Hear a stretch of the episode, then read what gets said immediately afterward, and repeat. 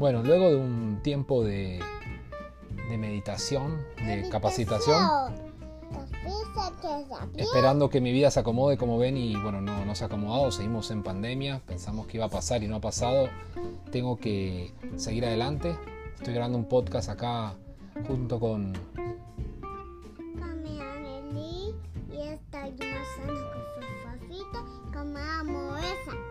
Muy bien, eso es todo lo que está haciendo, está, está por, cenar, así que voy a cambiar la locación porque me descubrió dónde estaba escondido grabando este podcast y ya empezamos con el tema de hoy que es si hoy en día sirve la creatividad o ha muerto.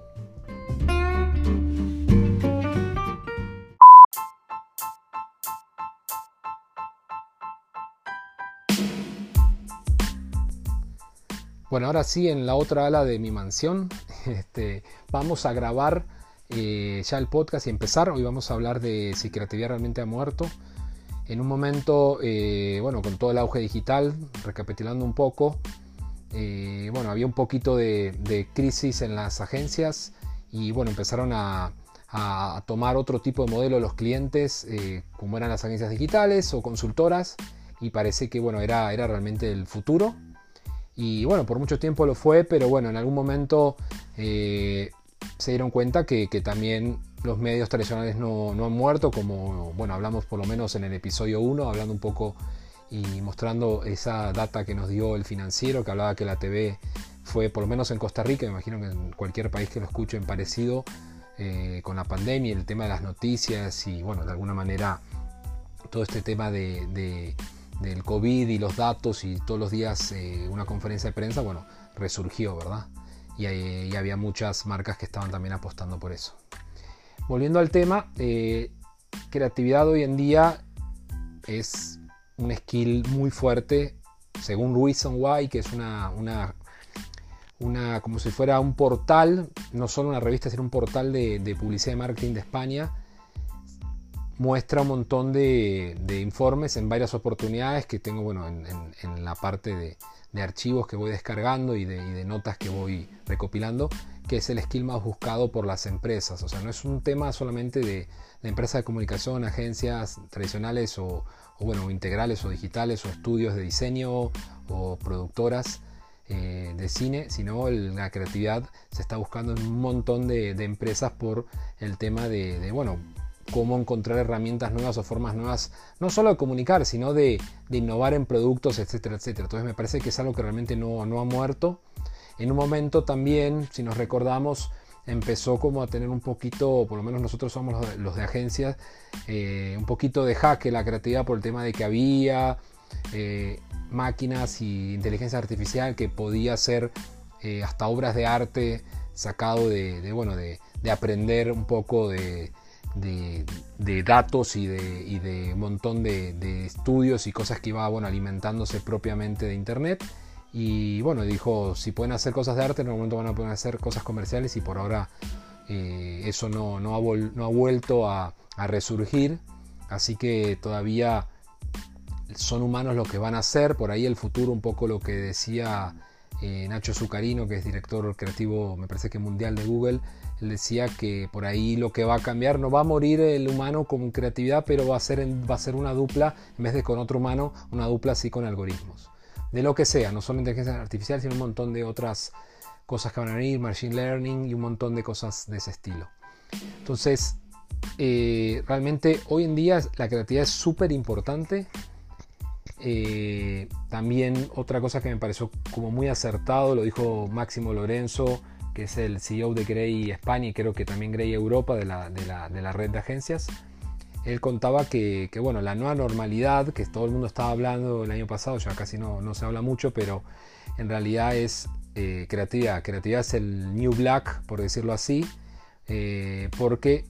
él demostraba y contaba en una de las notas que hay un montón de gente que, que por el tema de, bueno, de estar encerrados o de no tener muchas opciones que hacer o ser más gradual eh, ¿cómo se dice? La, aproximación social hacia otras personas se tiraron a hacer contenido, inclusive gente de mucha edad, donde no es solo la creatividad y la tecnología algo como ideal para los jóvenes, eh, ya en redes sociales que nos parecen como, como súper diferentes y para otro, otro tipo de, personajes o de targets. Eh, han salido gente de, alta edad, o sea, de tercera edad, hasta haciendo contenidos hasta mejores que los jóvenes.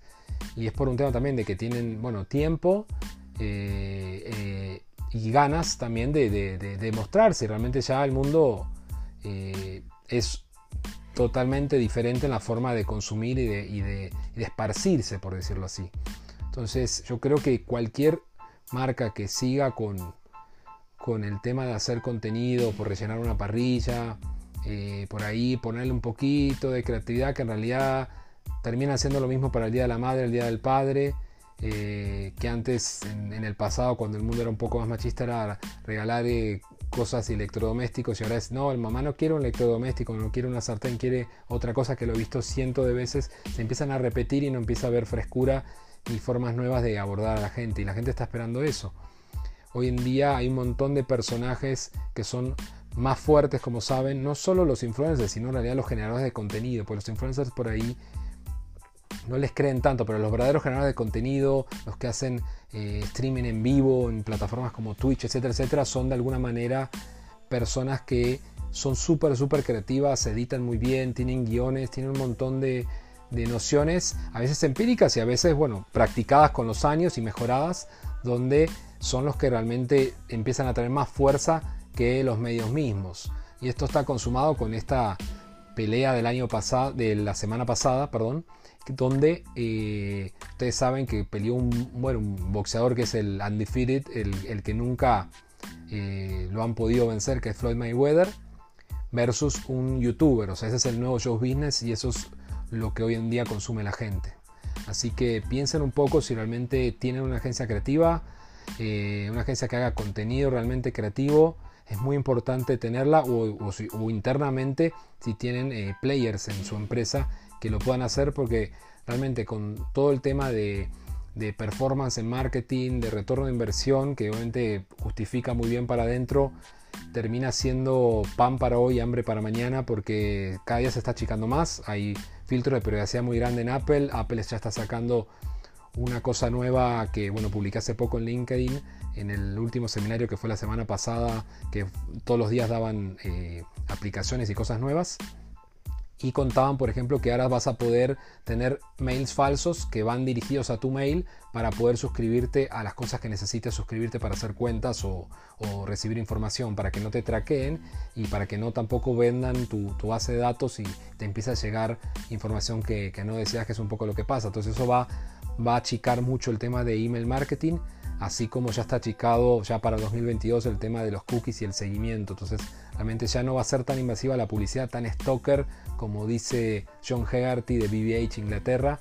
que la publicidad es como un stalker que te busca ver dónde está y, es esa pareja que no te quiere dejar, eh, aunque vos no quieras eh, estar más con ella, te busca por todos lados de la manera que sea.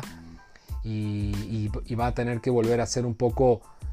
eh, por el lado de, creatividad y estrategia en la forma de, impactarte con mensajes que sean más como siempre lo fueron y como lo continúan siendo. En realidad las marcas que compartimos en redes sociales, las que nos gustan o las campañas de afuera que nos gustan son las creativas. Nadie comparte, uy, cómo me contactaron eh, de esta manera en, tal plataforma, cómo le dieron seguimiento eh, con un banner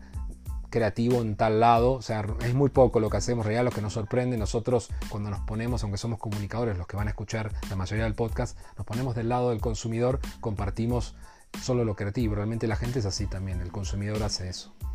Así que muchas gracias por escucharme y bueno, pronto hablaremos un poquito más la semana que viene de, de Leads, la parte 2, escuchen también la parte 1 con una invitada y ahora vamos a tener otro invitado del staff de Animal, de mi escuela. Gracias.